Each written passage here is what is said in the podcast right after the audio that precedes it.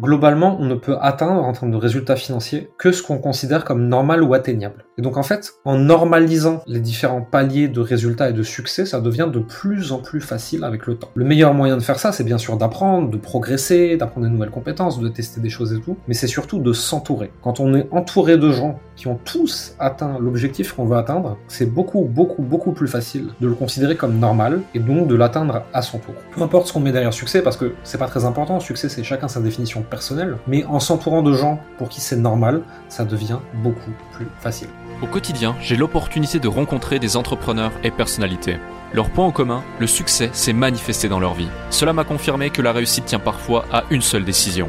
Je suis Alec Henry et l'objectif de ce podcast est de vous inspirer et vous offrir à votre tour le déclic qui fera toute la différence. Salut Jérémy Hello Alec. Eh ben écoute, c'est un plaisir de t'avoir ici sur le podcast. Merci d'avoir accepté cette invitation. Aujourd'hui, on va parler de l'industrie du coaching, euh, tant mhm. sur la partie coaching positionnée client que la partie coaching positionnée coach. Pourquoi? Parce qu'aujourd'hui, toi-même, bah, tu es acteur de cette industrie depuis maintenant de nombreuses années. Tu as été mhm. coaché, tu as coaché et tu coaches aujourd'hui les coachs à mieux coacher et à développer leur activité de coaching. Donc ça fait beaucoup de mots coach dans la même phrase. C'était un effort de pouvoir la sortir correctement. Mais euh, avant toute chose, euh, avec toute la valeur qu'on va délivrer dans cet épisode et euh, j'ai vraiment hâte euh, de partager ce moment avec toi. Est-ce que tu veux bien te présenter pour celles et ceux qui ne te connaissent pas encore? Oui, bien sûr, avec plaisir. Bah écoute, déjà, merci de me recevoir sur ce podcast. Ça me fait très plaisir d'être là. Pour ceux qui ne me connaissent pas, je m'appelle Jérémy Coleman, j'ai 34 ans. Je suis entrepreneur sur Internet au sens large depuis maintenant une dizaine d'années. Et là, ça fait 5 ans que je suis spécialisé dans l'accompagnement des coachs, des thérapeutes, euh, des, des professionnels de l'accompagnement, de la formation et je les aide à développer leur activité sur les réseaux sociaux. Parfait, super. Euh, j'ai beaucoup de questions autour de ça parce que mhm. moi-même, j'ai aussi contribué, participé à cet écosystème. J'ai vu beaucoup de gens passer par le consultant, passer par entrepreneurs.com. Peut-être que tu en as connu aussi indirectement ou des gens qui mhm. avaient démarré avec nous et qui ensuite voulaient scaler et cherchaient de l'accompagnement un petit peu plus individuel, chose que, chose que tu proposes. Euh, ouais. Et, euh, et, du coup, ouais, ça va, être, ça va être un sujet super important. Mais avant ça, qu'est-ce qui fait que euh, tu as choisi, il y a environ 5 ans, de t'orienter vers l'industrie du coaching plutôt que, euh, voilà, je sais pas, je te dis une bêtise, euh, le e-commerce, euh, un SaaS, la prestation de services standard, etc. etc. bien sûr, je vais t'expliquer. Alors pour ça, il faut remonter un peu sur mon parcours. Alors si tu veux, moi j'ai fait un master digital des marques en gros, c'est un bac plus 5 en communication marketing sur Internet. À cette époque-là, j'ai lancé aussi un premier média qui était sur la mode masculine, qui s'appelait Be What You Wear, que, j'ai revendu ensuite, qui est d'ailleurs toujours en ligne. On peut retrouver des vieux articles de moi, des vieilles photos de moi, c'est rigolo. Et euh, donc j'ai eu cette partie média sur la mode. Avec ce média, j'ai développé un premier e-book, une première formation. J'ai monté une petite équipe et je me suis justement attaqué à l'e-commerce. Et il se trouve que j'ai été très très nul. Il se trouve que j'ai pris une, coquille de 25 000 euros de stock invendable qui sont encore dans un placard chez mes parents. Donc déjà, ça t'explique pourquoi je suis pas retourné vers l'e-commerce ensuite. Hmm. Je suis simplement mauvais sur ce, domaine-là. Suite à ça, je me suis retrouvé avec plein de compétences, notamment en stratégie digitale au sens large. Et j'ai eu une, une, petite période de freelancing en fait, où je vendais du storytelling, du social selling et plein de mots comme ça qui finissent en ligne, à savoir euh, comment développer sa marque sur Internet. Et je vendais ça à des entreprises plus corporate et des dirigeants de freelance, je suis passé à agence et j'ai commencé à avoir des clients un peu plus gros et à avoir des freelances qui bossaient avec moi, etc. Jusqu'au moment où je me suis retrouvé avec des clients très très corporate et je trouvais que c'était extrêmement difficile de travailler avec eux et pas très agréable parce qu'il y avait beaucoup d'histoires de politique interne au sein de la hiérarchie. À savoir que celui qui me payait, celui qui décidait de travailler avec moi, celui avec qui j'avais une relation et celui qui appliquait, en général, c'était quatre personnes différentes. Ça rendait les choses très compliquées. Et un jour, je me trouve avec un client avec qui ça se passe pas bien du tout, euh, pas dans le travail qui est produit, mais dans notre relation. Et on se retrouve au téléphone avec cette personne qui me crie dessus en me disant je suis le client pour qui vous prenez, etc. je raccroche et je me dis plus jamais. Hmm. Je ne travaillerai plus jamais avec ce genre d'entreprise. Je n'aime pas ça. Il y a des gens qui font ça très bien, il y a des gens qui font ça mieux que moi. Mais moi, soit je suis profondément inadapté pour travailler dans ce milieu-là, soit euh, juste je suis tombé sur les mauvais clients et en fait j'étais un peu dégoûté. Et à ce moment-là, je me souviens de tout mon passif, si tu veux, dans l'infoprenariat, euh, l'accompagnement, les freelances, les indépendants, les solopreneurs. Je me dis, ces gens-là, ils ont aussi besoin de mes compétences, les mêmes compétences. Et là, à cette époque-là, on était en quoi 2017 à peu près, je dirais. Et c'était le début où le, coaching commençait à se faire connaître beaucoup plus sur Internet, sur les réseaux sociaux en France. Et je me dis, tiens, je pourrais accompagner des indépendants sur les mêmes compétences que j'avais avant. Donc je ne les ai pas accompagnés au début en business ni rien de tout ça, je n'avais pas le track record qui le permettait. Je les ai accompagnés sur du branding, sur du personal branding, sur du storytelling, sur la mise en place de leur communication sur les réseaux sociaux, et c'est comme ça qu'en fait j'ai commencé. Et petit à petit, si tu veux, à partir de là, j'ai pris plus de clients en one-one, puis je commencé à prendre des petits groupes, et puis des plus grands groupes, puis monter un premier programme Evergreen. Et puis une fois que j'avais accompagné assez de clients à avoir des beaux résultats et que moi-même avec mon entreprise j'en avais eu, je me suis dit ok, maintenant c'est le moment, on va leur apprendre au sens large à développer leur activité. Et en fait, c'est une suite presque logique de, mon parcours professionnel qui m'a amené à aider les coachs, les indépendants, et à pas du tout aller dans l'e-commerce où j'étais nul, ou alors dans le SaaS qui demande des compétences beaucoup plus web marketing, beaucoup plus euh, euh, d'analyse, de rentrer en détail, créer des process, des systèmes, etc. Et c'est pas particulièrement mes forces. Ok, je vois tout à fait. Tu parles de force.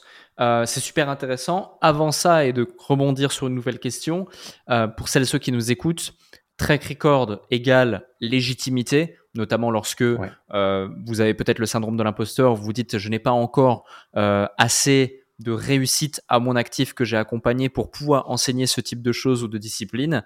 Et mhm. Evergreen, ça veut tout simplement dire un programme qui tourne en continu sans forcément que vous n'ayez à interagir directement de manière opérationnelle à heure fixe ou à certains moments pour faire en sorte que cela tourne. Euh, ça me fait rebondir tout ça sur, euh, sur quelque chose. Tu dis, voilà, j'ai identifié mes forces, j'ai identifié là où j'étais bon. Euh, qu'est-ce qui fait qu'on est un bon coach Qu'est-ce qui fait qu'on est un bon pédagogue, un bon accompagnant en général selon toi? Il y a pas mal de choses euh, ici qui sont importantes selon moi. Les plus évidentes, c'est de se former continuellement, c'est d'être soi-même accompagné, c'est de ne pas prendre la responsabilité de son client, de l'aider à trouver les solutions, ou de l'aider à trouver les outils, mais jamais de prendre la responsabilité de décider à la place du client. C'est aussi, et ça je trouve que c'est le sujet le plus difficile dans cette industrie, c'est de jamais prendre l'ascendant sur le client, hmm. parce que sinon on arrive à des dérives qu'on connaît bien et qui sont, à, mon sens, des aberrations, même si on les voit de moins en moins. Et après, je pense que c'est la pratique, tout simplement. C'est quelles, les, quelles sont les méthodes que tu as appris, quelle est la pratique que tu as, euh, combien, de, combien de fois tu l'as fait. Plus tu le fais, plus tu as d'habitude, plus tu as de réflexes, plus tu as vu et vécu les situations, plus tu peux reconnecter à des choses. Mais dans tous les cas, un bon coach, c'est quelqu'un qui a fait le travail sur soi pour pas projeter ses propres erreurs, ses propres croyances euh, sur la personne qui est en face de lui. Et je pense que si on fait déjà tout ça, on est déjà meilleur que 80-90% du marché. Totalement d'accord avec toi. Ok, ça c'est ça c'est euh, ça c'est pour le bon coach. Maintenant, c'est quoi un bon coaché? C'est quoi un bon client en coaching? Parce que sais, moi, il y a un truc qui me fait rire, c'est que je vois depuis maintenant des années euh, des gens qui se font coacher, se font accompagner, achètent des programmes, achètent des séminaires et qui année après année en fait présentent exactement les mêmes problématiques, n'appliquent pas ce qu'ils ont appris, savent pourtant qu'ils l'ont appris et continuent, continuent de repayer les mêmes séminaires ou la même typologie de coaching alors qu'ils savent déjà. Et euh, aujourd'hui, je te dis, ça me fait rire parce que j'ai pris de la hauteur sur ça, mais pendant longtemps, ça me faisait plus pleurer que rire, en réalité. Euh, selon toi, c'est quoi les patterns qui font que quelqu'un qui veut s'adresser à un coach et veut progresser doit être pour pouvoir tirer pleinement profit du potentiel que ça a? C'est hyper intéressant ce que tu dis là, et effectivement, tu soulèves une problématique de ces personnes qu'on voit depuis 1, 2, 3, 4, 5 ans au même séminaire chaque année, qui ont toujours rien commencé et qui te disent Je suis en train de préparer mon projet moi je les appelle, euh, c'est un, peu, un peu péjoratif, les, les entrepreneurs c'est des personnes qui, dont, le rêve d'être entrepreneur est plus important que le fait de l'être mmh. réellement. Et c'est pas forcément grave, hein. il y a des personnes qui, euh, toute leur vie, auront envie de rêver à être quelque chose, à faire des petites actions qui leur donnent l'impression qu'ils y sont, mais qu'ils le feront jamais, et peut-être que c'est mieux pour eux d'ailleurs qu'ils ne le fassent jamais. Globalement, les personnes qui, en suivant des formations, des programmes, des accompagnements, des coachings, vont avoir le plus de résultats, moi, je vois deux caractéristiques, elles sont assez simples. La première, c'est le principe de responsabilité. Je suis responsable de tout ce qui me concerne. Et donc, responsable, ça veut aussi dire, c'est pas les choses sont ma faute, c'est les choses sont en mon pouvoir. Ça, c'est beaucoup plus important, je pense. Et la deuxième, c'est assez simple, c'est le passage à l'action. Quand tu vois aujourd'hui que dans la plupart des programmes d'accompagnement, il y a encore beaucoup de gens qui n'ont pas de résultats, si tu rentres dans ces programmes plus en détail, tu regardes combien de pourcentage de la formation a été consommée, combien de pourcentage a été appliqué, quelle est l'assiduité de présence au coaching de groupe, et tu as ta réponse tout de suite. Parce que la réalité, c'est que des programmes de coaching d'accompagnement, comme moi je peux en faire, comme toi tu as pu en faire avec le consultant entrepreneurs.com et comme on en connaît d'autres qui ont fait, les personnes qui ont un principe de responsabilité qui est fort, qui consomment, qui appliquent, qui se pointent, qui posent des questions, qui passent à l'action, le pourcentage qui malgré ça n'a pas de résultat, il est mmh. infime. Totalement d'accord. Ouais, totalement d'accord avec toi. Et est-ce que tu as identifié chez ces gens-là une pattern euh, dans leur parcours, dans leur attitude euh, ou, euh, ou dans la, psychologie dans laquelle ils démarrent justement et ils achètent ces programmes comparativement à d'autres Il y a pas mal de choses. La première, c'est que c'est des personnes qui arrivent dans un programme et qui n'attendent pas d'être sauvées. Ils savent qu'ils ont tout en leur pouvoir, ils savent qu'ils ont leur responsabilité, ils savent qu'ils peuvent tout faire eux-mêmes. Ils prennent juste un programme ou un coaching pour aller plus vite et pour avoir accès plus rapidement aux bonnes informations. Moi, je répète souvent à nos clients, j'ai absolument pas la moindre idée de ce qui va marcher pour vous. Par contre, avec l'ancienneté que j'ai et le volume que j'ai fait, j'ai quand même une très bonne idée de tout ce qui ne marche pas. Et si je vous enlève tout ce qui marche pas et que je vous propose une des méthodes qui marche, parce que la mienne n'est pas la seule, bien loin de là, en fait, vous vous rapprochez du succès et surtout, vous pourrez aller beaucoup plus vite dans vos tests. Hmm. Donc, ça, c'est déjà très important, je pense, et c'est l'élément central. C'est d'arriver avec une mentalité de pleine responsabilité et que les choses en son pouvoir. Ensuite, nous, il y a un pattern qu'on a remarqué chez tous nos clients qui ont les meilleurs résultats. Quand on leur demande comment ils ont fait chez nous, ils nous répondent quasiment tous la même phrase au mot près. Et ça, c'est assez impressionnant. C'est je suis arrivé, j'ai appliqué bêtement tout ce que vous avez dit, et ensuite j'ai adapté à ce qui me correspondait le mieux. Et en fait, ce truc de j'applique bêtement, je réfléchis pas trop, je fais ce qu'on me dit, et une fois que j'ai testé, que j'ai mis les mains dedans, que j'ai un peu compris comment ça marchait, j'adapte à ce qui me correspond le mieux à moi. Et c'est comme ça qu'on se trouve avec des personnes qui ont des résultats, mais surtout qui vont tenir sur la mmh. durée. Ouais, totalement, je te rejoins. Je te rejoins. Et euh, un, autre, euh, un autre sujet également, c'est plus au niveau des coachs. Euh, aujourd'hui, voilà, tu le sais, toi comme moi, tu l'as évoqué, en 2017-2018, il y a eu une explosion euh, de, de, ce marché-là. Ça a été amplifié en 2019 avec énormément de communication et de gros acteurs qui ont commencé à, à monter, présenter de gros résultats et du coup attirer toute une foule d'individus qui voulaient aussi tirer leur épingle du jeu et prendre leur part du gâteau. Puis ça a été encore mhm. amplifié par le Covid, euh, qui malheureusement pour certains types de business, pour ceux qui nous écoutent, bah, ça a été euh, une phase très complexe, mais pour d'autres, ceux qui sont sur du digital, la prestation de services, du online en général, a été une phase, euh, une sorte de ruée vers l'or incroyable et invraisemblable. Et puis maintenant encore, avec justement bah, toute cette, on va dire, ère et révolution du remote, euh, bah, c'est encore, c'est encore présent et c'est plus présent que jamais, mais de façon beaucoup plus mature, beaucoup plus structurée. Euh, toi qui as vu aussi cette évolution, qui a été euh, acteur de cette évolution d'une certaine façon, mais aussi surtout, tu t'es fait dans cette, dans cette, dans cette, dans cette phase-là. Mm-hmm. quelles ont été les choses que tu as pu identifier comme étant les éléments, les ingrédients qui fait qu'un coach peut se différencier de la masse euh, de coach et réellement développer sa carrière, avoir des clients, générer du chiffre d'affaires et pouvoir en vivre, qui sont souvent les quatre étapes euh, de base. Mais la réalité, c'est que peu arrivent justement à cocher toutes les cases.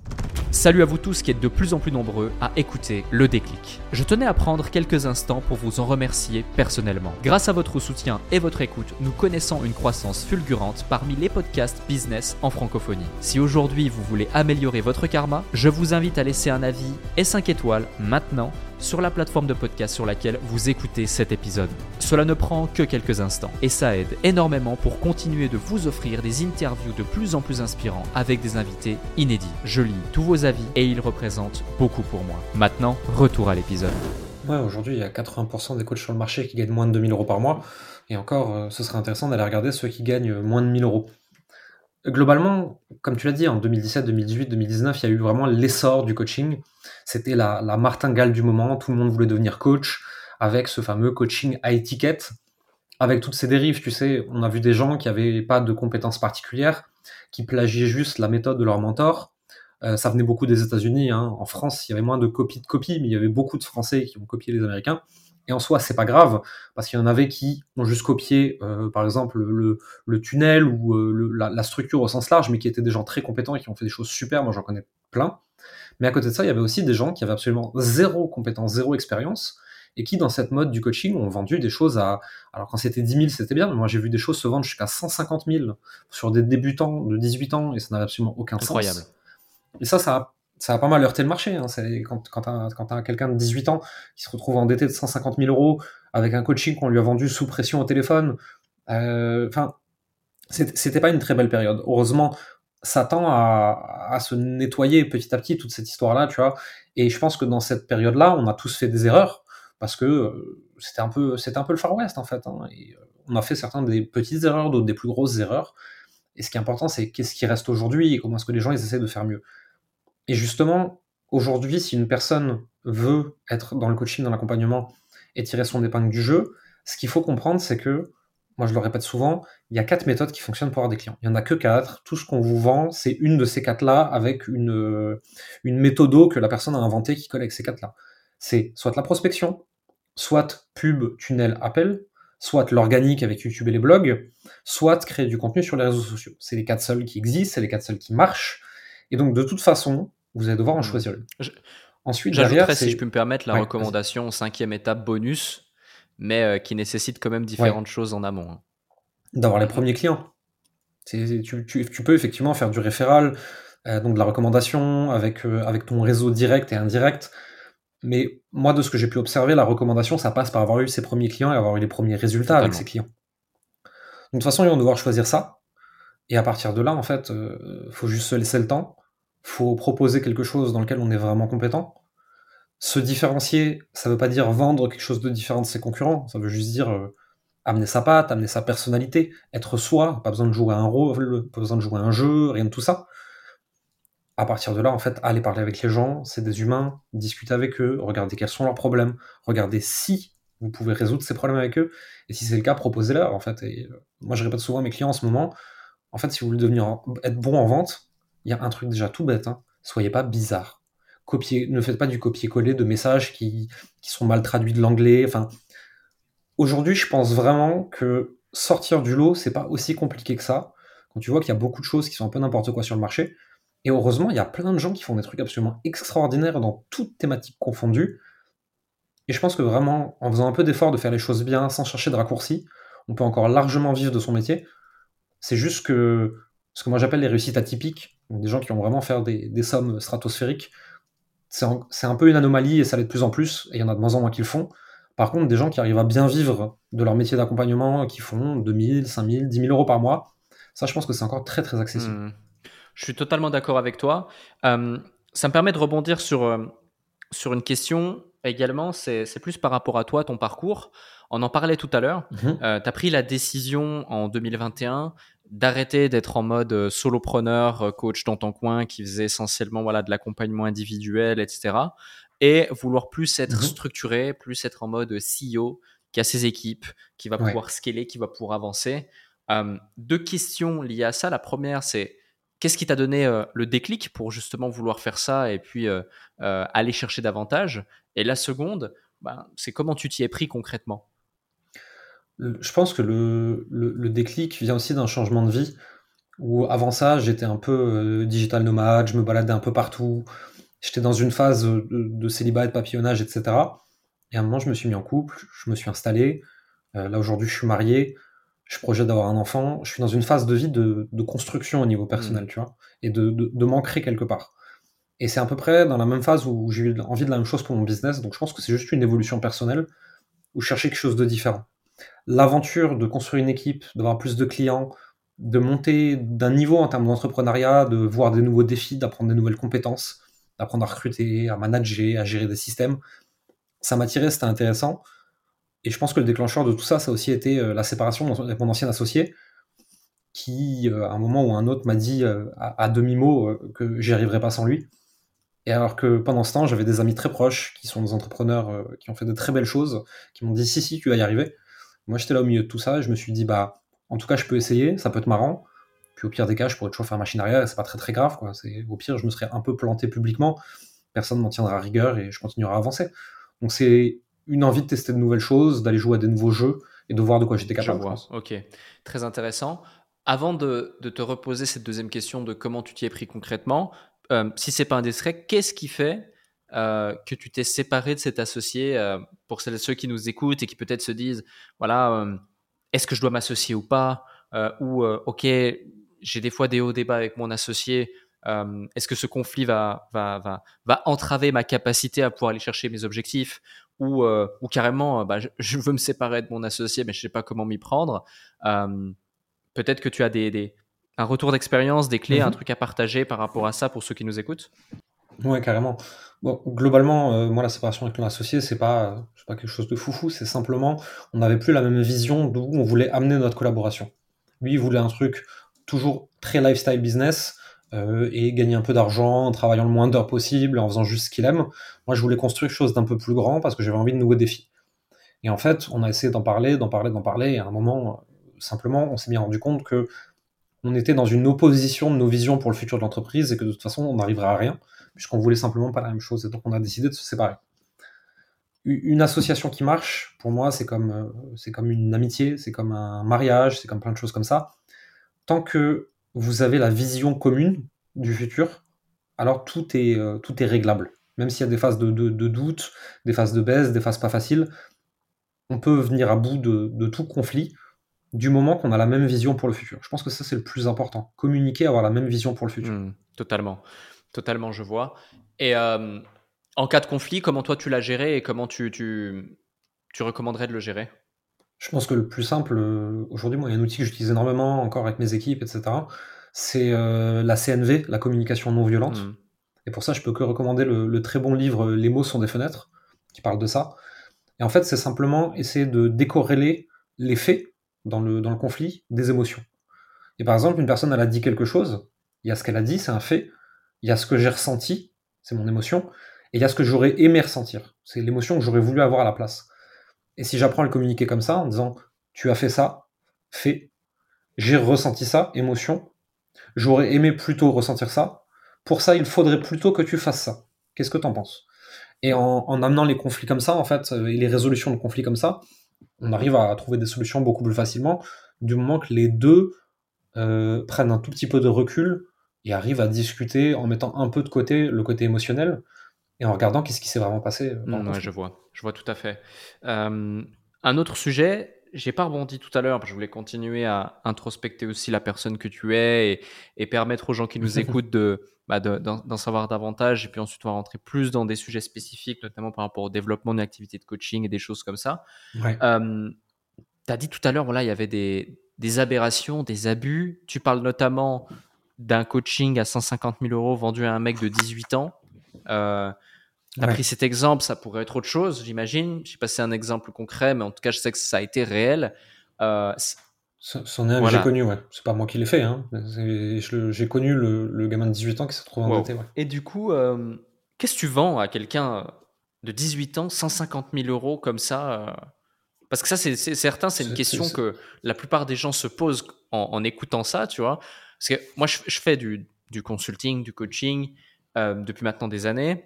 J'ai aussi fait du high ticket, j'en fais encore, même si je suis plus. Euh, on a même carrément déposé la marque high value pour euh, pour pour justement high performance coaching et high value ticket pour justement, si tu veux, contrecarrer un petit peu cette image négative que la plupart des gens avaient en price cher des choses.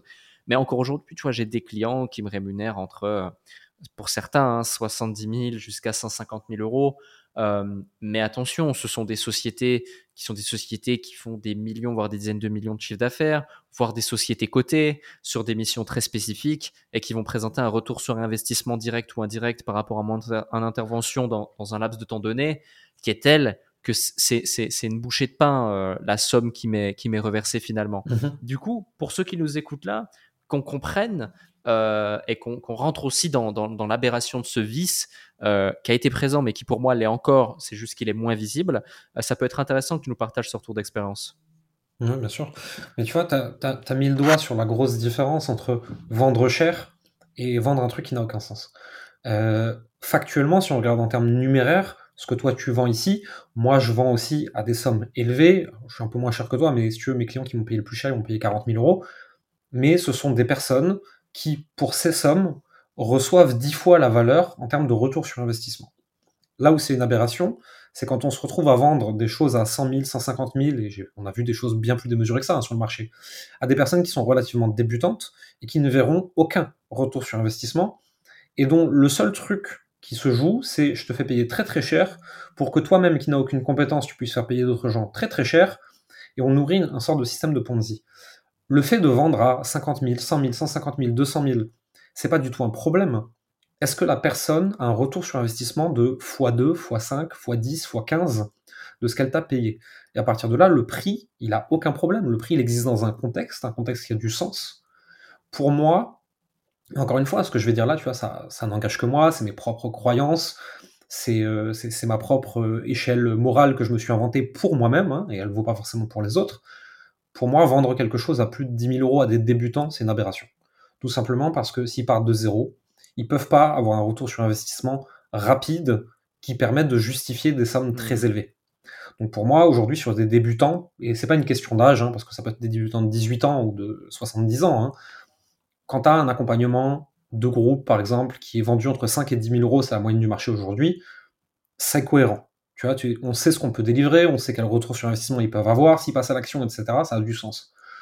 À l'époque de la démesure du étiquette, en fait, euh, c'était exactement les mêmes choses qui étaient vendues, on rajoutait juste des zéros derrière, et c'est ça que je trouve dommage, en fait, parce que ça n'a hmm. pas de sens. Ouais, je vois, et, et, même, tu vois, là, tu dis le mot de groupe, moi, pour moi, personnellement, c'est mon standard à moi, un débutant, on mhm. devrait plus se situer entre euh, 1500 et 6000 euh, euros, et plus on va tendre vers les 6 000 euros, plus on doit lui proposer quelque chose d'individuel euh, pour lui permettre justement de pleinement euh, apprécier le contenu, même s'il peut y avoir des sessions euh, groupées, même s'il peut y avoir de l'hybride avec de la formation en ligne. mais les gens aujourd'hui, tu vois, on est dans une sophistication de marché global qui est telle que ce soit quand tu veux lancer un business en ligne, un business de coaching, ou même quel que soit le business, il est nécessaire d'avoir une capacité de s'adapter et donc pour moi, la capacité de s'adapter nécessite un raisonnement qu'un débutant n'est en général pas en capacité d'avoir pour pouvoir aller chercher les résultats qu'il faut avoir pour rentabiliser ce type d'accompagnement. Mhm. D'où euh, d'où le fait que je mets en exergue le fait qu'à mon sens, il faut plus s'orienter vers l'individuel que du groupé euh, quand tu débats. Mhm. Ouais. Ouais, je, je, pense que ce, que tu dis est plutôt vrai. J'ai l'impression que de plus en plus dans des programmes euh, de groupe, tu sais, c'est les fameux programmes hybrides, evergreen, avec formation plus accompagnement, on retrouve de plus en plus cette personnalisation, en fait, tout simplement parce que le, marché s'est mhm. adapté.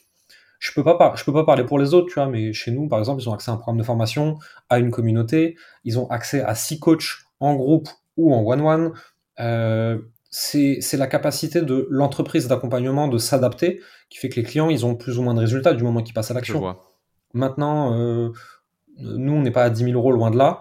Euh, donc finalement, dans l'ensemble, je te rejoins, je te rejoins à 99%. Hmm. C'est super intéressant. Et il y a, y a, un autre sujet, et euh, on en rigolait tout à l'heure, je te disais, voilà, est-ce que l'argent est un sujet tabou euh, pour toi? Alors que justement, tu as un podcast qui s'appelle Money, sauf erreur. et justement, voilà, on parle du sujet tabou, le plus tabou en Europe, en particulier en France. On s'adresse à un public francophone, donc je me permets de le mettre en, en évidence, qui est l'argent. D'ailleurs, euh, merci pour l'invitation également, parce qu'on va enregistrer aussi un podcast euh, tous les deux, et j'invite ceux qui nous écoutent à aller voir euh, ce que tu fais sur, sur ce podcast. J'ai eu l'occasion d'écouter un, un, ou deux épisodes. Et, et, du coup, par rapport à ça, qu'est-ce que tu penses de l'état d'esprit des Français face à l'argent et, et, justement leur, leur mindset au global, tu vois? Et même, tu vois, l'état d'esprit des Français face à l'argent, mais aussi face à l'industrie du coaching finalement, qui est un grand sujet, un grand débat, parce que c'est un peu, euh, hmm. c'est un peu, euh, bah, c'est pas très positif en général, c'est pas très joyeux. Non, pas, tellement, non. alors bon, déjà les Français face à l'argent, bon, on est un des pays les plus catastrophiques vis-à-vis de ça, euh, avec cette, cette mentalité judéo-chrétienne qui, qui, tend vers le communisme. Je, je sais pas pourquoi, je peux pas l'expliquer au niveau historique, j'ai pas assez de de compétences et de connaissances en histoire pour dire d'où ça vient. Mais j'ai l'impression que depuis bien trop longtemps maintenant, les Français sont anti-argent, veulent prendre aux riches pour donner aux pauvres, veulent euh, l'égalité dans la misère. Mais euh, je, je, suis pas très doux envers tout ça sur la France parce que euh, moi je crois que chacun devrait pouvoir s'élever à titre individuel et que si l'individu s'élève, le groupe s'élève. Maintenant, ça c'est ma croyance personnelle. Je suis pas politicien, j'aurais vraiment pas envie de l'être. Donc de toute façon, les Français, ils ont un mindset tout pété vis-à-vis de l'argent. Ils ont un état d'esprit qui, qui fait qu'ils ils ont peur d'en gagner plus. De toute façon, quand ils en gagnent plus, vu qu'on leur a pas appris à structurer des entreprises, à bien placer leur argent, etc., de toute façon, l'État leur prend 70%. Et ça donne pas tellement envie d'y aller. Et puis, puis après, il y a toute cette culpabilisation franco-française autour de l'argent. Les patrons, ils sont méchants, ils sont vilains. Donc déjà, si tu veux, tu, vis et tu te développes dans un écosystème comme ça. Si tu vas pas chercher des sources d'inspiration à l'extérieur, c'est pas évident. Maintenant, en plus, quand tu es dans l'industrie du coaching, où le grand public pense que les coachs font des escrocs, alors autant te dire que moi, euh, vu qu'on m'appelle coach de coach, c'est encore un niveau au-dessus. Maintenant, si tu prends un tout petit peu de recul, Barack Obama est coaché, Tony Robbins est coaché, Conor McGregor est coaché, les plus grands PDG de la planète, des plus grosses boîtes seront coachés. Si c'est assez bon pour eux, c'est assez bon pour nous. À côté de ça, on parle de coach de coach. Oui, euh, qui est-ce qui enseigne euh, à devenir dentiste aux futurs dentistes bah, C'est des dentistes, évidemment, et ça paraît logique. Et ce sont des médecins et des professeurs en médecine qui forment les futurs médecins. Ça paraît logique aussi. Simplement, euh, on trouve rigolo le fait que les coachs se font coacher alors que les thérapeutes sont souvent en thérapie, que pour être psychanalyste, il faut avoir fait sa psychanalyse, et ainsi de suite. C'est juste qu'aujourd'hui, le coaching a bon dos, qu'il y a eu beaucoup de pratiques marketing qui ont été très agressives, hein, on va pas se le cacher. Et donc forcément, auprès du grand public, quand tu vois euh, des, gens de 20, 25, 30 ans euh, face à la mer avec des voitures souvent louées à l'heure en train de te dire, toi aussi gagne un million cette année, bah un public qui est pas éduqué à ça, et vu que nous, on n'a pas le background américain, tu sais, de tout ce développement personnel, développement financier, bah pour les Français, ça sonne tout de suite escroquerie. Mmh. Et quand ils prennent le temps de creuser un peu, ceux qui sont un peu de bonne foi, en fait, ils se rendent compte que c'est un peu plus compliqué, qu'il y a des choses un peu débiles, qu'il y a aussi des choses très très bien, et qu'il y a surtout une infinité de choses entre les deux. Totalement. je te rejoins sur toute la ligne, et euh, ça me fait rebondir sur un sujet, tu sais, mon euh, récemment, j'ai mis en place une stratégie de communication différente sur LinkedIn, par exemple, et le post qui a présenté le plus d'interactions, c'est un post où euh, et j'explique une petite anecdote d'une façon assez rigolote, et je démarre par voilà, normalement, je fais payer 3000 euros de l'heure les personnes avec qui je suis au téléphone, et là, voilà, j'ai offert pour 0 euros de l'heure, donc tout est réfléchi. Hein, je veux dire, même le fait que je dise 0 euros de l'heure et non pas gratuit ou offert, c'est volontaire. Euh, mhm. à un abonné et il ne m'a pas respecté car trois fois d'affilée, il s'est pas présenté au rendez-vous. Donc, il y a toute une histoire là-dessus et j'ai reçu littéralement mais des centaines de commentaires et des dizaines de messages euh, de haine, d'incompréhension. Ils ont ouvert carrément un, ils ont fait un post, une publication euh, sur moi. Ils sont allés rechercher des trucs de fou sur moi que moi-même j'ai découvert sur Internet et c'était super fun. Euh, des trucs incroyables, tu vois. Je t'ai vu passer dans le Nurshi LinkedIn, un, groupe euh, où il y a des, des, gens, des trolls d'Internet, ceux qui se moquent des posts LinkedIn. Moi, je suis déjà passé aussi, rassure-toi, c'est le. Ah, c'est magnifique, c'est magnifique. J'ai découvert aussi ce groupe et je trouvais ça absolument phénoménal. Et, et, en plus, super drôle et super fun les, les différents commentaires. Donc, Bon, je vais m'arrêter là parce que ça va les motiver et leur donner de la force. Mais, euh, mais ce que je veux dire par là, c'est que je me disais, waouh, mais si toutes ces personnes, euh, parce que finalement, tu vois, je pourrais expliquer d'innombrables façons, et je l'ai fait d'une certaine façon dans certains commentaires, pourquoi et comment je peux me permettre d'être rémunéré à temps, etc. Et pourquoi et comment c'est une marque d'irrespect le fait que cette personne ait fait ça. Mais en fait, ils s'en fichent. Eux, ce qu'ils veulent, c'est juste euh, voilà, déverser leur haine car ça nourrit une certaine frustration, etc. Et, euh, et c'est assez, euh, c'est assez dingue et ça m'a vraiment étonné. Et de l'autre côté, la plupart des gens me posaient une question qui, qui, qui pour moi aujourd'hui, comment dire, je me la pose même plus parce que ça fait des années aujourd'hui que je suis sur Internet, je suis exposé, j'ai jamais été vraiment sensible à ça. C'est Alec, comment est-ce que tu fais pour rester serein et tranquille alors que regarde les commentaires? C'est vraiment la merde dans tes commentaires. Tu passes pour un, pour un charlatan, pour un escroc, pour un ci, pour un ça. Euh, comment tu fais pour mmh être tranquille et imperméable aux critiques?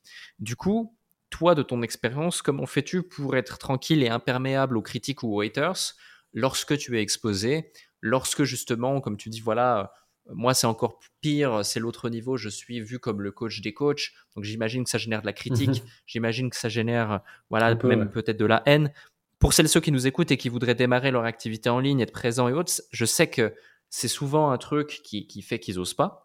Euh, toi, comment tu l'as, Mmh comment tu l'as vécu ou quels conseils as-tu pour justement euh, bah, continuer à avancer et pas prendre garde à ça? Moi, moi, en, en 2022, j'ai pris beaucoup, beaucoup dans les dents, puisque j'ai d'abord un gros youtubeur, ensuite un gros média en ligne, et ensuite une grosse, une grosse page satirique qui sont intéressés à moi et qui ont lancé des, des campagnes de, de diffamation, de cyberharcèlement, etc. Donc c'était assez funky comme année pour moi. Je pense que déjà, faut pas croire qu'un jour ça ne te touche plus du tout. Euh, soit tu fais le choix de ne plus du tout regarder, et c'est tout à fait possible, soit tu regardes parce que tu, tu, veux quand même recevoir tous les indicateurs du marché, même ceux qui sont un peu nuls. Ça te touchera toujours un peu. C'est juste que, comme une thérapie d'exposition, plus tu y es exposé, moins t'en fais un drame en fait. Parce que quand il y a beaucoup de gens qui disent des choses très très très méchantes, haineuses et agressives envers toi, tu te rends compte que le matin tu te lèves pareil, que le soir tu te couches pareil, et que les gens de ton quotidien que tu aimes et qui t'aiment, ils t'aiment exactement de la même façon. Donc en fait, ça ne change strictement rien. Ton chiffre d'affaires ne monte pas et ne baisse pas non plus. Donc en fait, ces personnes-là n'ont aucune incidence sur ta vie. Et donc bien sûr, c'est désagréable parce que ça appelle ce, ce sentiment d'injustice, tu sais, c'est ces personnes qui déversent de la haine sur toi alors que t'as rien fait pour mériter ça, quoi. Tu leur as rien fait, t'as juste osé exprimer une opinion mais je pense que c'est un combat perdu d'avance. Il y a des gens qui seront toujours pas d'accord, il y a des gens qui seront toujours d'accord, il y a des gens dont ta simple existence met en danger leur réalité et ils ont besoin de te le dire. Il y a des gens qui se créent et se définissent dans euh, la haine de l'autre. Je pense qu'en fait, c'est juste des humains. Avec Internet, on leur a donné une possibilité de déverser leur haine de façon anonyme. Et donc, ils en profitent. Et ces gens-là, tu les croiseras pas dans la rue. Moi, ça fait dix ans que je suis sur Internet, ça fait dix ans que je me fais insulter sur Internet. De ma vie entière, il n'y a jamais personne qui m'a arrêté dans la rue pour me dire t'es un con d'escroc. Ça n'est jamais arrivé. Mmh. Donc à partir de là, on se rend compte que Internet, c'est un microcosme. Il y a des gens qui ont écrit des livres là-dessus, hein, sur le, le, cyberharcèlement, la place publique, le public, ce qu'on appelle le public shaming, hein, le fait qu'il y ait beaucoup de gens qui se mettent comme ça euh, sur toi, sur Internet, pour, euh, pour, pour, essayer de, de, de te rendre honteux d'exister. Ça va avec Internet et euh, j'ai encore de la gratitude que à nos niveaux dans l'entrepreneuriat, tu vois, ce soit que ça. Parce que je vois des influenceurs dans la mode, le lifestyle, le maquillage, euh, euh, je vois des gamins de gamines de 18-20 ans qui mangent des choses mais mille fois pires que nous, alors qu'en plus de ça, ils parlent pas d'argent, ils parlent pas de liberté, ils parlent de rien de tout ça. Je me dis que peut-être qu'en tant qu'espèce, on méritait pas Internet, je sais pas. Mais ça s'arrêtera pas. Et en même temps, c'est pas grave, ça n'a aucune incidence. C'est juste euh, désagréable. Ça fait presque partie du job, tu sais.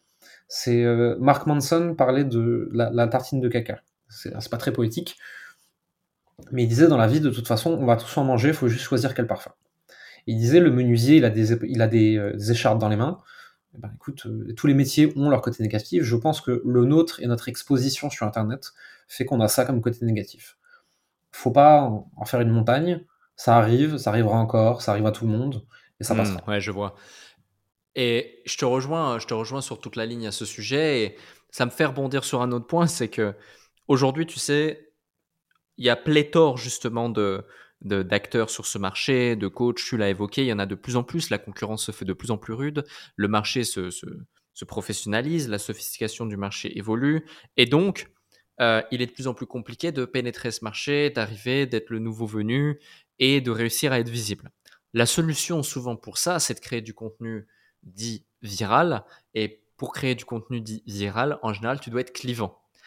L'inconvénient d'être Mhm. clivant dans un message, c'est que tu as autant de gens qui vont t'aimer que d'autres qui vont te détester, voire te haïr, littéralement. Et, euh, Et donc, tu as parfaitement répondu à cette histoire voilà, de réussir à être hermétique, imperméable aux critiques des autres et de comprendre que dans tous les cas, ça va rien changer. Mais selon toi, est-ce qu'il est encore possible de faire son trou dans l'industrie du coaching, quelle que soit la niche, d'être présent sur Internet et de développer une audience sur Internet quand même relativement rapidement pour pouvoir générer du chiffre d'affaires, sans pour autant être clivant et donc prendre le risque de générer toute cette haine autour de soi? Je pense que c'est possible. Je pense que c'est aussi euh, plus long et plus difficile, hein, parce qu'on le sait sur Internet, il y a le biais de négativité, donc en fait, euh, on est attiré plus naturellement vers les choses négatives, les choses un peu euh, virales, pour pas dire putaclic.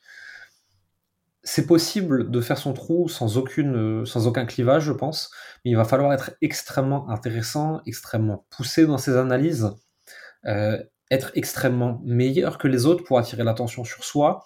Les contenus courts sont pas tellement faits pour ça, malheureusement, parce que c'est difficile d'apporter de la valeur et de la profondeur en une minute ou une minute trente. Je pense que c'est euh, choisir un chemin plus difficile. Personnellement, moi j'encourage toujours euh, les personnes avec qui je discute à attirer l'attention en jouant le jeu d'Internet et des réseaux, mais très vite de transformer cette attention en choses plus intéressantes, qui nous font grandir, qui nous élèvent avec des contenus plus longs, plus travaillés, qui vont leur permettre de tisser des relations avec les gens. Euh, après, attention, être clivant ne veut pas dire chercher à tout prix à énerver les gens. Totalement d'accord. Quelque part, si on est 100% nous-mêmes sur Internet, comme on l'est avec nos amis, on peut être clivant sans chercher la merde en fait. Mm. Et moi, je donne toujours le même exemple. Je fais soyez comme votre tonton bourré à 3 heures du matin à un repas de famille, qui dit 100% de ce qu'il pense sans aucun filtre. Et en faisant ça, vous n'avez pas besoin de chercher à être clivant, vous allez juste être vous-même un peu à l'extrême. Et ça, les réseaux sociaux, ça marche très très bien. Ouais, ouais je te rejoins. Je te rejoins. Et euh, une fois que tu as ta visibilité, une fois que euh, tu as réussi à trouver comment être toi-même, comment parler à ton audience, ta cible, que le message, il y a une réceptivité avec ce message, et puis il y a des gens qui te voilà, qui commencent à, échanger, discuter, s'intéresser à toi. Souvent, la plupart des entrepreneurs font face à deux grandes problématiques. La première, elle est souvent liée à l'offre. Je ne sais pas concrètement comment constituer mon offre, quoi proposer, euh, que ce soit lié au syndrome de mmh l'imposteur, que ce soit lié à, l'objet brillant, que ce soit lié à pléthore de, pléthore de choses. Et la seconde, c'est lié à la vente. Je ne sais pas vendre, je ne suis pas à l'aise avec la vente, euh, comment vendre, quand dire mon prix, comment oser le faire. Euh, voilà, bégayer, euh, euh, éviter les appels de vente, préférer faire du gratuit plutôt que du payant, etc. etc. Si on revient sur ces deux sujets, euh, aujourd'hui, imaginons que voilà, tu t'adresses à, un débutant complet, j'ai une expertise, j'ai, je suis passionné par, par ça, j'ai envie d'aider, de contribuer autour de moi, etc. Je veux démarrer mon activité de coaching, mais je suis bloqué à l'étape de l'offre. Selon toi, c'est quoi les ingrédients, c'est quoi les éléments essentiels pour créer une offre qui fait mouche, une offre euh, différenciante par rapport au marché, une offre irrésistible? On a, de la chance là-dessus. Il, y a un peu plus d'un an maintenant, on a un grand entrepreneur qui est Alex Hormozy qui nous a sorti la Bible sur la création d'offres avec son bouquin 100 euh, Million Offers. Je crois pas qu'il ait été traduit en français encore, mais ça devrait finir par arriver. Et en fait, une bonne offre dans l'accompagnement ou dans l'expertise au sens large, hein, donc pour des freelances, des consultants, c'est la même chose.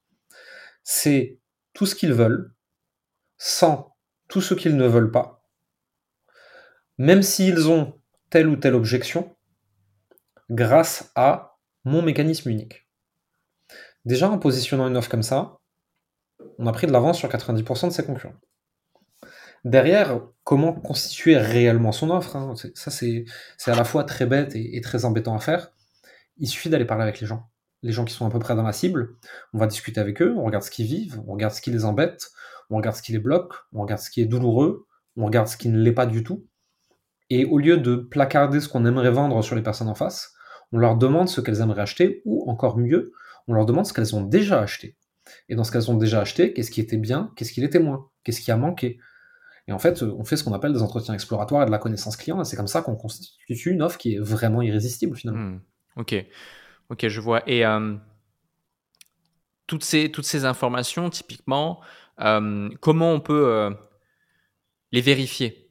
Tu sais, on parle souvent du, product market fit, euh, mhm. du, du, proof of concept, tous ces termes, toutes ces abréviations complexes tirées de l'anglais pour voilà, mhm. appuyer sur une expertise ou une maîtrise, quelle qu'elle soit. Mais concrètement, imaginons maintenant, je dis, OK, vas-y, parfait, merci, j'ai appliqué ça, euh, faut que je la teste, faut que je vois si ça marche. c'est quoi les next steps? Tu vas discuter avec les personnes avec qui tu as discuté préalablement pendant tes recherches. Tu leur dis écoute, mon offre, elle est prête, elle est en pré-lancement. Voici ce qui va se passer dedans. Voici la promesse. Voici la durée. Voici le prix. Qu'est-ce que tu en penses? Tout simplement. Ok. Et est-ce que, est que tu penses pas que la personne, elle va juste se dire ouais, euh, c'est une super chose. Euh, mais tu vois, moi, si elle me dit ouais, c'est une super chose, etc., euh, bah, je lui dirais bah pourquoi tu pourquoi tu l'apprends pas, tu vois, ou je dirais pas ça comme ça, brut, mmh. tu vois, mais que répondre à ça? Moi, moi, je vais me poser des questions. Je, disais à un client il n'y a pas longtemps qui me demandait, il était en train de discuter avec une personne en message, et il me disait comment je fais pour transitionner vers le moment où je lui parle de mon offre. Je fais, mais soit, soit normal, soit naturel, soit, soit sympa. Euh, comporte-toi comme tu le ferais euh, normalement avec des gens normaux. Et par exemple, dis-lui juste, euh, et sinon, pourquoi est-ce qu'on travaille pas encore ensemble? Il me dit, mais je peux pas lui dire ça. Je dis, pourquoi pas? Et il se trouve qu'il lui a dit ça, et que la personne lui a donné des éléments qui ont eu énormément de valeur pour lui, qui lui ont permis d'améliorer son offre, et cette personne, elle va travailler sûrement avec lui plus tard. On se complique la vie alors qu'on a des humains en face de nous et qu'il suffit de leur poser des questions. Si tu n'as pas acheté chez moi, pourquoi? Est-ce qu'il aurait fallu autre chose? Si cette offre, elle a 5 sur 10 de valeur pour toi, qu'est-ce qu'il aurait fallu pour arriver à 10 Et il y a plein de petites questions comme ça que tu peux poser pour que les personnes en face te disent précisément pourquoi elles achètent ou pourquoi elles n'achètent pas. Et à partir de là, il faut prendre entre guillemets toujours ce qu'on te dit, parce que les personnes en général, entre ce qu'elles disent et ce qu'elles achètent, c'est très différent. Hein. Euh, tout le monde trouve toujours nos offres extraordinaires jusqu'au moment de payer. Mais derrière, tu fais des tests, tu affines un petit peu, tu changes la promesse, tu changes la durée, tu changes le prix, tu changes un peu le positionnement de ton offre, tu fais un post sur un réseau social où tu as un peu de gens, où tu discutes avec des gens en message privé, jusqu'au moment où, tu vas trouver ce, fameux product market fit, et où d'un coup, les gens en face vont commencer à se dire où est-ce que je signe? Ok. Donc c'est vraiment l'art de poser des questions qui fait que au fur et à mesure, mène, euh, mène, mène soit bah, à l'amélioration continue de ton offre, soit euh, à, la vente de celle-ci. Ouais, ça, et euh, peut-être aussi un petit peu de recherche de son paysage concurrentiel. Si je suis, je sais pas moi, coach dans la perte de poids, je peux regarder quels sont les gros acteurs et ce qu'ils vendent, sans pour autant chercher à les copier. Mais par exemple, si je remarque qu'ils vendent tous sensiblement la même chose avec juste des méthodes différentes, peut-être que ces gros acteurs, ils ont fait des recherches que moi j'ai pas encore eu le temps de faire, et que j'aurais pas besoin de faire. Hmm. Ça me fait toujours penser à, je crois que c'est Grande Cardone qui disait ça, qui dit je n'achète des biens que s'il y a une banque ou un McDonald's à côté. Tout simplement parce que ces entreprises sont tellement immenses qu'elles ont fait les recherches pour savoir si euh, le quartier était bon et que si elles ont décidé de s'y implanter, c'est que le quartier est bon. Et dans ce cas-là, moi, je peux y aller aussi. Totalement d'accord. Ouais, je vois. Et euh, un, autre, euh, un autre sujet, donc le, second, c'est au niveau de la vente. Beaucoup de gens ne sont pas du tout à l'aise avec la vente. Comment, comment, comment s'y prendre? Imaginons, voilà, j'ai fait tout ce que tu m'as dit, j'ai validé mon offre, c'est bon, j'ai quelqu'un qui, qui, euh, qui m'a dit c'est top, ok, je vais poser toutes les questions qu'il fallait. Certains m'ont permis d'améliorer le truc, d'autres, ils sont à deux doigts d'acheter, mais j'ai un blocage. Je suis pas du tout à l'aise avec la vente. Que faire? Mmh le premier blocage, en général, il vient avec le fait d'être persuadé qu'on doit se vendre. Et se vendre, c'est très difficile parce qu'on est un humain, on a peur d'être rejeté, on a peur qu'on nous dise non. Il y a plein de trucs hyper, euh, hyper personnels qui viennent s'activer. Le premier truc à comprendre, c'est qu'on ne cherche pas à se vendre, on cherche à proposer un produit à une personne. Parce que son offre, même si c'est son offre d'accompagnement, même si elle est 100% délivrée par nous, c'est un produit. C'est comme si on vendait un sachet de M&M's. C'est la même chose. Donc déjà, on va pas se vendre, on va vendre. Ensuite, vendre c'est quoi? Vendre c'est faire matcher un besoin avec une solution. C'est proposer un échange équivalent. Tu as un problème qui te coûte tant en argent, en temps, en énergie, en émotions négatives, en plein de choses. J'ai une solution qui peut le résoudre. Je mets un prix sur cette solution. Si on est tous les deux d'accord sur ce prix, on fait affaire ensemble. Ok. À partir de là, il suffit de proposer, il suffit de donner envie d'acheter, il suffit de montrer ce qu'on fait. Et il n'y a pas besoin de vendre. Moi, je prends toujours le parallèle avec la séduction parce que c'est un parallèle que tout le monde comprend très très bien. Si on prend le, petit mec de 16 ans qui arrive au rendez-vous avec une fille pour la première fois et qui, dans sa tête, il est déjà au lit, il a déjà le pantalon aux chevilles, il a une capote dans la main. Bien sûr qu'il est traumatisé, bien sûr qu'il n'ose pas y aller. Mais par contre, s'asseoir au café, commander un café, discuter, voir si on s'entend bien, aller se balader un peu, ça on est tous capables de faire. Et en fait, la plupart des gens qui ont peur de vendre, c'est parce qu'ils ont déjà la finalité en tête et qui veulent aller beaucoup trop vite. Alors que c'est un échange avec un humain pour voir si on s'entend bien et si on a envie d'aller plus loin ensemble. Et quand on brûle pas les étapes et qu'on y va petit à petit, c'est beaucoup moins mmh. difficile. Ouais, totalement, totalement. Et euh, tu sais, il y a eu pendant, euh, pendant longtemps, notamment pendant toute cette phase qu'on a évoquée durant cet échange, euh, les fameux scripts de vente, tu vois les sept étapes, les cinq hmm. étapes, les questions absolument à poser, la phase machin. Ah non, t'as oublié de faire la phase de découverte. Ah, puis après, t'as pas appuyé correctement sur ci, sur ça. Euh, est-ce que c'est quelque chose que tu utilises euh, au quotidien et que tu transmets à tes clients ou personnes que tu accompagnes, etc. Ou euh, tu es vraiment, toi, dans cette dimension de non, d'abord, bah, voilà, c'est une discussion, c'est un échange, on écoute. Et puis ensuite, bien sûr, s'il y a des stratégies, des tactiques, des méthodes, des leviers qu'on doit employer, ils existent, on les maîtrise et on les déploie. Alors, moi, les scripts, j'aime pas ça, tout simplement parce que il n'y a jamais aucun script de l'histoire de l'humanité qui peut tout prévoir. Et quelqu'un qui s'est toujours basé sur un script, le, jour où la personne en face en sort, il est perdu. Par contre, moi j'ai toujours utilisé, j'ai toujours donné aussi à mes clients ce que j'appelle une trame. La différence, c'est qu'un script, tu lis mot pour mot. Une trame te donne juste les 5-6 grandes étapes par lesquelles tu vas passer. Et globalement, hein, c'est euh, la phase de, bienvenue, où on se dit bonjour, on est poli et on casse un peu la glace. Ensuite, il y a euh, le poser le cadre de l'appel, pourquoi est-ce qu'on est là aujourd'hui, quel est ton problème et comment est-ce que je peux l'aider? Creuser le plus possible. Qu'est-ce que tu veux atteindre? Qu'est-ce qui t'en empêche? Pourquoi maintenant? Ça, c'est une question qui est importante dans un appel de vente. Et après, en fait, euh, c'est le moment où, si on peut aider la personne, et c'est pas toujours le cas, on va présenter son offre, la personne aura des questions, des doutes, des objections, on va y répondre du mieux possible, surtout jamais avec la logique, parce que ça sert à rien, on décide pas avec la logique, toujours à un niveau plus émotionnel pour voir ce qu'on ressent, qu'est-ce qui bloque, qu'est-ce qui fait peur. Et si on suit juste cette trame et ces différentes étapes, en fait, si on a la bonne offre face au bon client, ça se fera. C'est juste ça. Mmh. Ouais, on est d'accord. On est d'accord totalement. Et euh, au-delà de, tout ça, euh, toi qui as vu beaucoup de personnes autour de toi, qu'est-ce qui fait que certains, malgré le fait qu'ils disposent des mêmes informations, des mêmes stratégies, des mêmes méthodologies, n'arrivent pas à aboutir à des résultats concrets dans leur vie, dans leur activité alors que d'autres, toujours avec les mêmes informations, euh, la même dynamique, arrivent à exploser littéralement les scores? En général, c'est lié euh, soit à des personnes qui réfléchissent trop. Euh, c'est un peu bizarre à dire, mais moi j'ai remarqué sur toutes ces années dans le business en ligne, c'est qu'il y a, y a plein, plein, plein de gens un peu moins intelligents que moi qui avaient des bien meilleurs résultats que moi. Parce qu'ils prennent une méthode, ils l'appliquent bêtement, ils l'améliorent, ils ont des résultats. Moi, je suis en train de me poser un million de questions métaphysiques pour savoir euh, pourquoi euh, le ciel est bleu. Globalement, j'observe exactement la même chose chez mes clients. Plus ils réfléchissent et plus ils se font un rakiri du cerveau, moins ça hmm. marche. Donc déjà, il y a ce premier truc-là. Je pense vraiment que quelqu'un de, entre guillemets, trop intelligent part avec un handicap professionnel, quand tu veux vraiment être dans l'entrepreneuriat. Ensuite, derrière, il y a les blocages personnels. Donc, euh, quels sont tes blocages d'état d'esprit, tes blocages émotionnels, tes blocages familiaux, quel est ton environnement, quelles sont les croyances que tu as?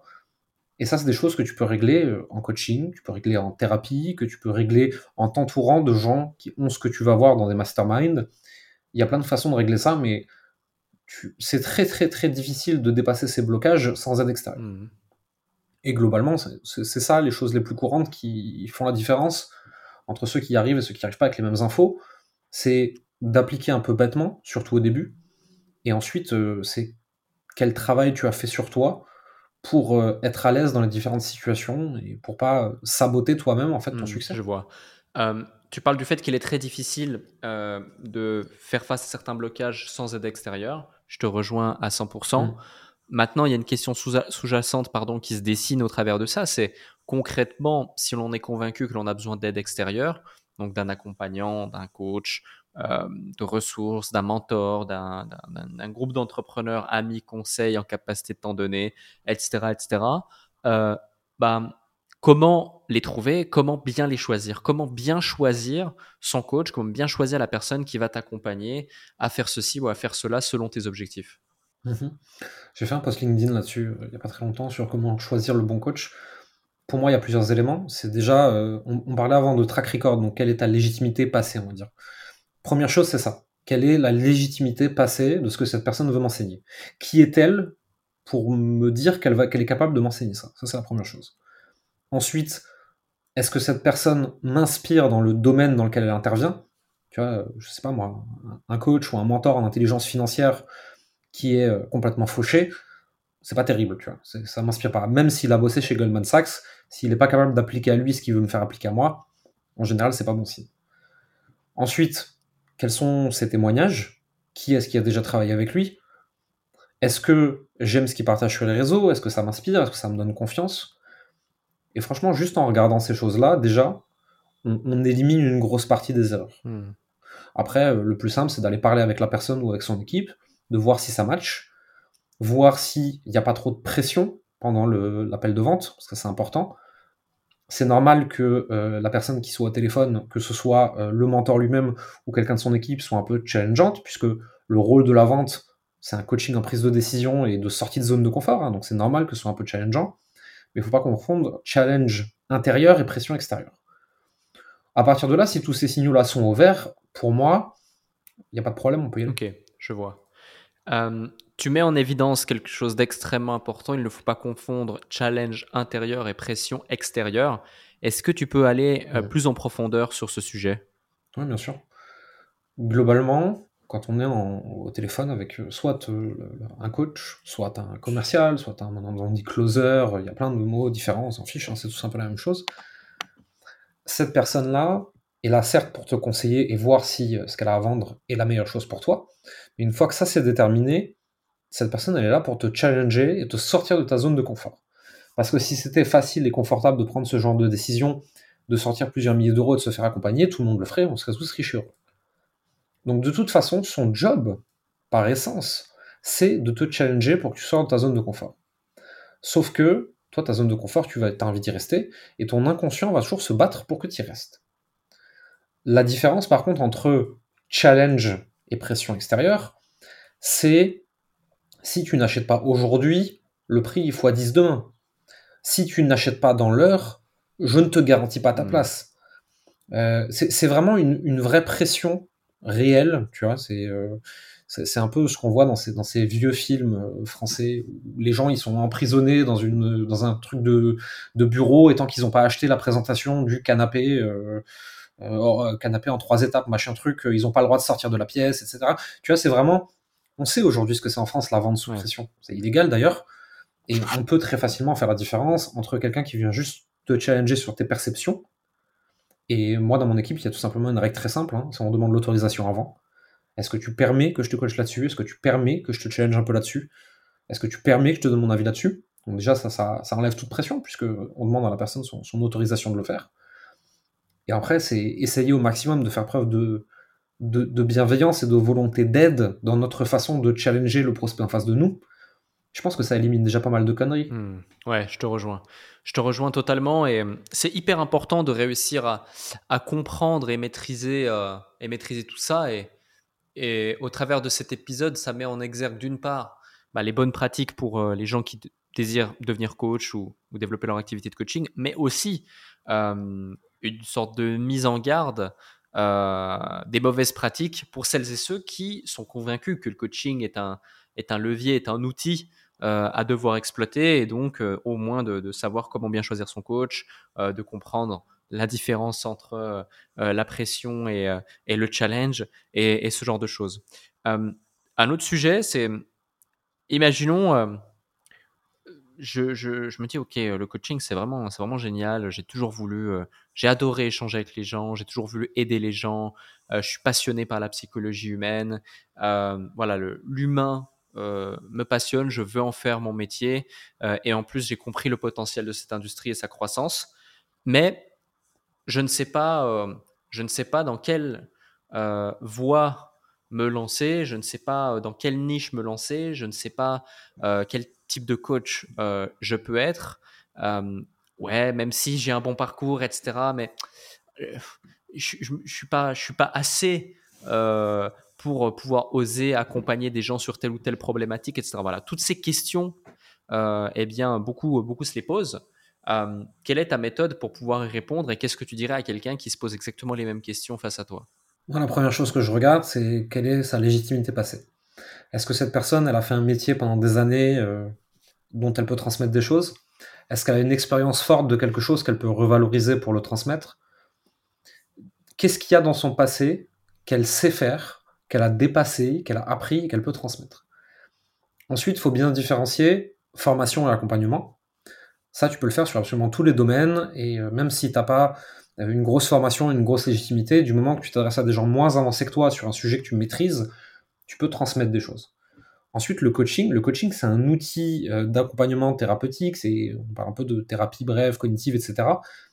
Et là, on se lance pas dans le coaching à proprement parler, comme ça au pif. De même que je fais pas une opération à cœur ouvert demain matin parce que je trouve le corps humain intéressant. Il existe aujourd'hui tout un tas de formations diplômantes, pas diplômantes, certifiantes, pas certifiantes, ça limite on s'en fout, pour devenir coach et pour avoir des méthodologies de coaching. Et pour moi, le coaching, c'est très différent de l'accompagnement. Nous, nous, on forme les deux. Accompagnement, c'est je sais faire ça ou j'ai déjà fait ça, je te montre comment faire. Coaching, c'est un, espace de discussion et d'échange où le coach pose des questions au coaché, ne prend pas de décision à sa place, ne lui dit pas quoi faire et juste l'oriente à regarder les choses différemment pour essayer de l'aider à grandir. Mmh. Le coaching ne s'improvise pas, il faut des compétences de l'outil coaching. L'accompagnement, tu peux accompagner quelqu'un sur tous les sujets que toi-même tu maîtrises, que tu as déjà fait, que tu as déjà vécu, et c'est beaucoup plus accessible, je pense, que le mmh. coaching. Ouais, pour, pour, certains types de profils qui nous écoutent, on pourrait dire finalement que tu dissocies euh, le coaching et l'accompagnement, qu'on pourrait aussi appeler consulting finalement. Euh, ouais, je vois, ça. je vois exactement. ça, ça fait du sens, ça fait du sens d'avoir ces deux approches. Totalement d'accord avec toi. Et euh, une avant-dernière question, c'est souvent en termes de pricing. Le, problème se situe au mhm. niveau du prix. On a parlé de beaucoup de prix aujourd'hui. On a surtout évoqué des prix relativement chers pour la plupart des gens peut-être qui nous écoutent, en tout cas élevés, euh, notamment avec certains exemples, etc. Même si euh, je pense que toi comme moi, on, présente ou on a présenté toute gamme de prix au travers de nos différentes activités sur ces dernières années. Euh, comment bien définir son prix que ce soit lorsque l'on démarre ou que ce soit même lorsque l'on est en rythme de croisière et qu'on se rend compte qu'il y a un truc à changer, il y a un truc à améliorer et ça peut passer par le pricing. Ça dépend de, pas mal d'éléments, je pense. On, peut regarder son prix avec deux approches. La première approche, c'est quel est le coût de non-résolution du problème que je résous? C'est-à-dire que si la personne ne travaille pas avec moi, qu'est-ce que ça lui coûte en temps, en argent, en énergie, à horizon un an, trois ans, cinq ans, dix ans et je peux placer mon prix vis-à-vis de ça, en essayant toujours en d'avoir un prix qui est dix fois inférieur à la valeur délivrée sur la durée. Ça, c'est la première possibilité. La deuxième possibilité, c'est de se dire, je veux gagner tant par an, je peux prendre tant de clients si je veux leur délivrer un accompagnement de qualité, quel prix je dois pratiquer? À partir de là, à partir de mon prix, je regarde, ok, qui est prêt à payer ce prix-là? Qu'ont-ils comme problème? Qu'ont-ils comme, besoin? Quelle portion de ma cible va trouver logique de payer ce prix-là? En fait, on a l'approche inversée, on part de soi et on va vers l'autre. Alors dans le premier cas, en fait, on part de l'autre et on va vers soi. C'est deux possibilités pour définir son prix. Pour de l'accompagnement, du consulting, du coaching, moi je dis toujours euh, aux gens, ça, ça fait un peu grincer des dents, hein, je dis en dessous de 1500 euros, c'est du bénévolat. Quand on voit le nombre d'heures qu'on y passe et, et, le temps que ça prend, l'énergie que ça bouffe. Maintenant, ça ne veut pas dire qu'il faut démarrer tout de suite au, prix juste et au vrai prix. Moi, j'encourage de plus en plus mes clients à avoir des prix progressifs, de dire je prends trois clients moins chers pour me faire la main, je m'entraîne, je m'améliore, je récupère de la preuve sociale, du témoignage, et puis j'augmente mon prix petit à petit jusqu'à arriver au prix qui est juste pour moi. Et en général, des gens qui étaient pas chers et qui se disaient déjà jamais de la vie je vendrai à 1500 euros, j'en vois de plus en plus qui arrivent à 2500, 3000 avec des clients en face qui sont très très contents. Mmh. Ouais. Je vois.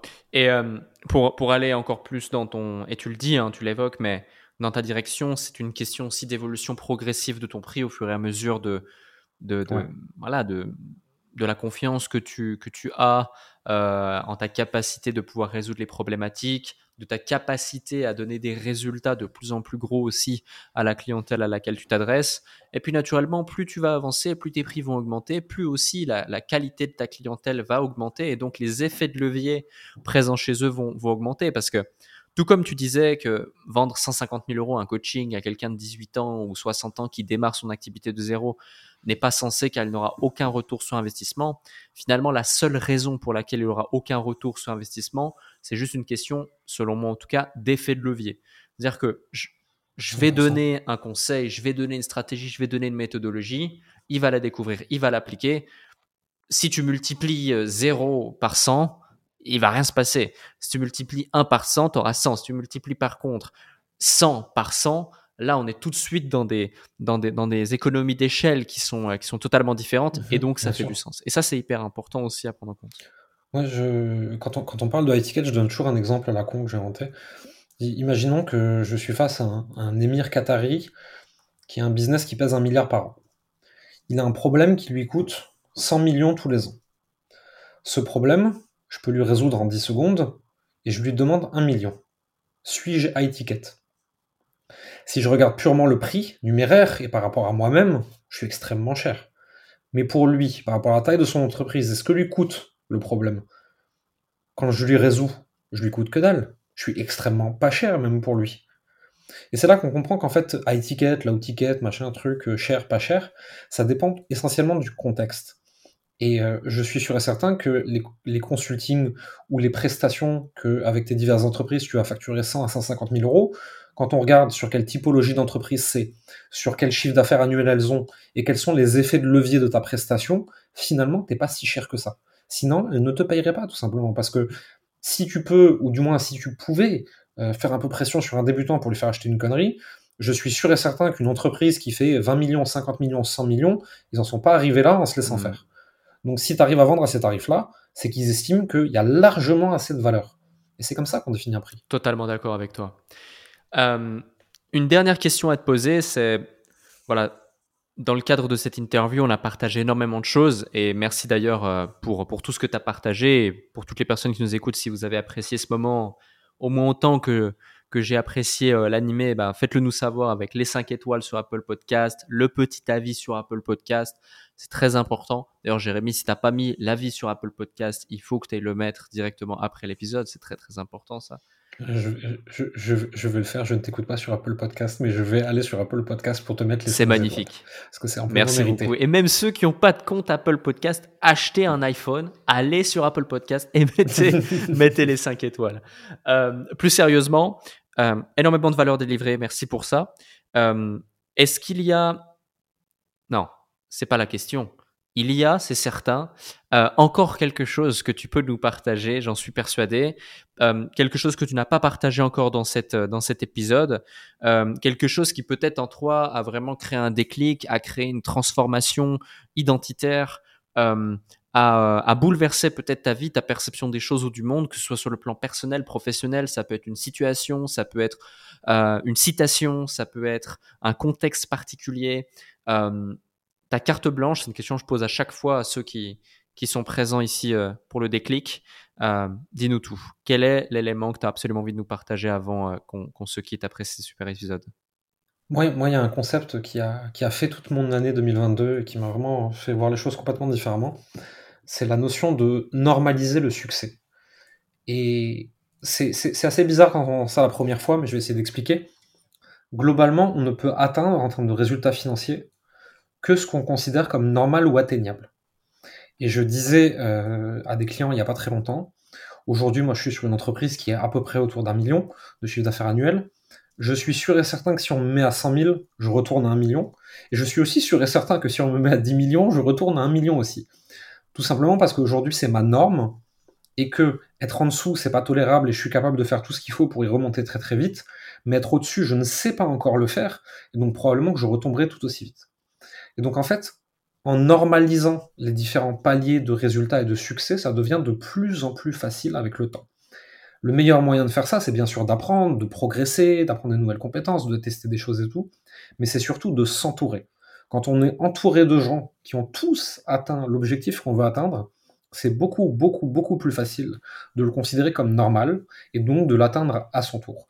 Et je pense que c'est une de mes plus belles leçons moi, de, de 2022, c'est de plus m'entourer de gens qui ont ce que je veux, de plus donner ça aux gens qui en sont pas encore au même niveau que moi, et les aider à atteindre cette normalisation du succès.